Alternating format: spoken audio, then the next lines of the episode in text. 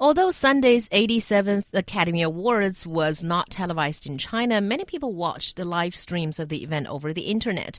There was a flurry of excitement and some mocking amusement when Chinese actress singer Zhang, uh, Huang Shengyi fainted while having her makeup done just before the ceremony and missed the chance to walk the red carpet with Tom Hanks. 原计划在奥斯卡红毯上出现的中国女星黄圣依被抱在化妆间突然晕倒，被送往当地医院救治。事实上，明星蹭红 毯的情况并不罕见，当下更有不少艺人，呃，以为通过非主流的形式拿到各大国际电影节的入场券，再穿着华丽的服饰去红毯上展示星光。为什么中国的明星如此热衷蹭红毯呢？So basically, this phrase "蹭红毯" has become hot again with the Huang Shengyi incident this time. But so how basically how important is walking the red carpet for celebrities? Surprisingly, it's a big deal for a lot of Chinese celebrities, especially the female ones. I think for the red carpet, it's um, the entrance of going into either, you know, the fashion week, a fashion show, or going to some big award. This time it is the Oscars. So it is the time when you're under the limelight and you know, you get a lot of coverage and you're showing off that you're beautiful. So I think that's a real good stage for these people to get more exposure.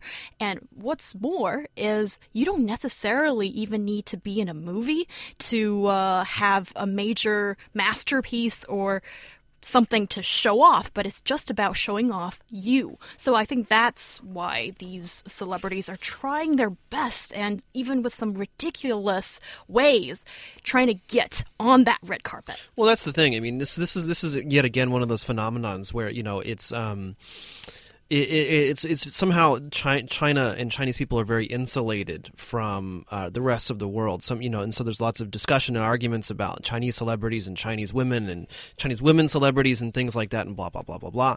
Not realizing, of course, that the exact same thing happens all around the world, and Hollywood is built upon uh, the red carpet of the Oscars, the red carpet of other award shows, the red carpet of fashion weeks all around the world, uh, because fundamentally, to be a celebrity is to be seen. If you are not seen, then you then you are you are not going to be that popular, uh, and you know which works, uh, you know for and it works for some celebrities where they cannot be seen that often, but they produce very high quality work. They're well, they're very highly regarded and respected um, inside the industry, and so they don't need to be seen all that much. But I mean, people like Beyonce, people like uh, Justin Bieber, uh, people you know who who basically rely upon public appearance.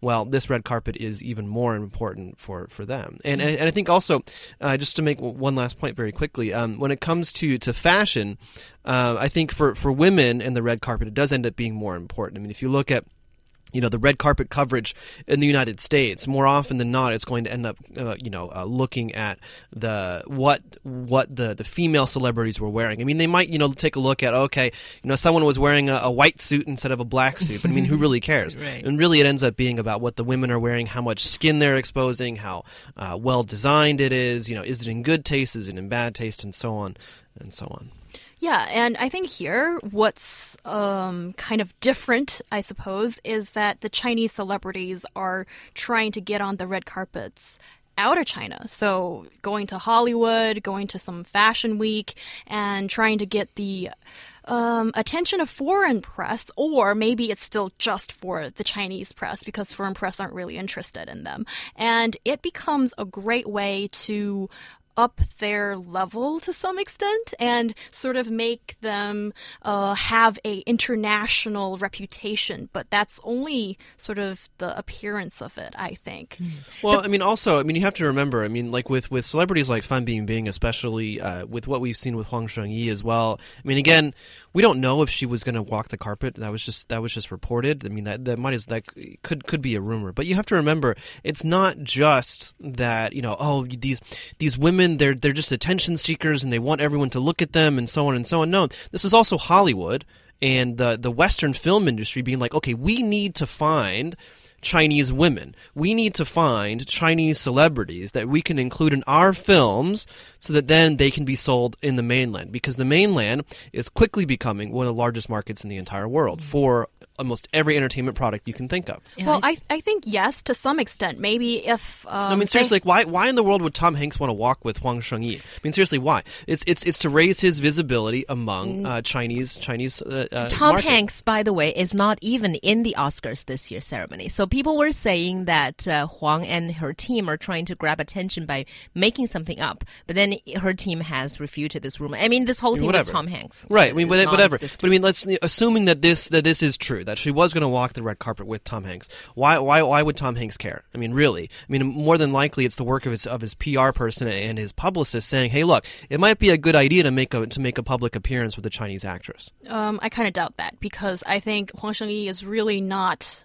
Well, in this case, I really don't think it's um, them, uh, the uh, foreign uh, foreign um, festival, whatever organizers. No, it's not. It, inviting- it would it would be Tom Hanks and his own publicist, his his PR person working with that. And also, we, we can't assume that they that they have a very you know deep understanding of the celebrity scene here in China. Let's not dwell on the Tom Hanks issue because he was not there. But I do agree with uh, uh, John on one point that is there are reasons why these Chinese celebrities are there. They're usually being invited there by some, you know, either may, maybe a Chinese film company, maybe a foreign film company, and uh, they're probably there because the foreign companies want to sell to China and, and some other reasons like that. But on the other hand, do you think it's a good thing. I mean, for us common public, do we think it's a problem that celebrities, female celebrities, want to get into those foreign red carpet shows with no uh, work of their own? Well, I think it really depends on um, how do these celebrities want to be viewed upon? Because now it's gotten to a point that if you're just a minimal sometimes they're just ac uh, extras in a movie and then these chinese actresses still like try to go get on the red carpet and then people don't really think that's a good thing to do or think it's a bit tacky or what are you doing there kind of embarrassment for, for, for in the eyes of some people. And if that's what you want to appear like, then I don't really think it's a good idea for these people. I mean, whatever. I mean, celebrity. I mean, celebrity. Unfortunately, is not about morality. It's not about ethics. I mean, if you are famous, you are famous, and uh, and unfortunately, the the ends justify the means uh, for many people. And that's the thing. I mean, you got to remember for any for any entertainment industry, music, film, whatever. I mean, it's all about making money. And so, if people are making money, then then the industry thrives.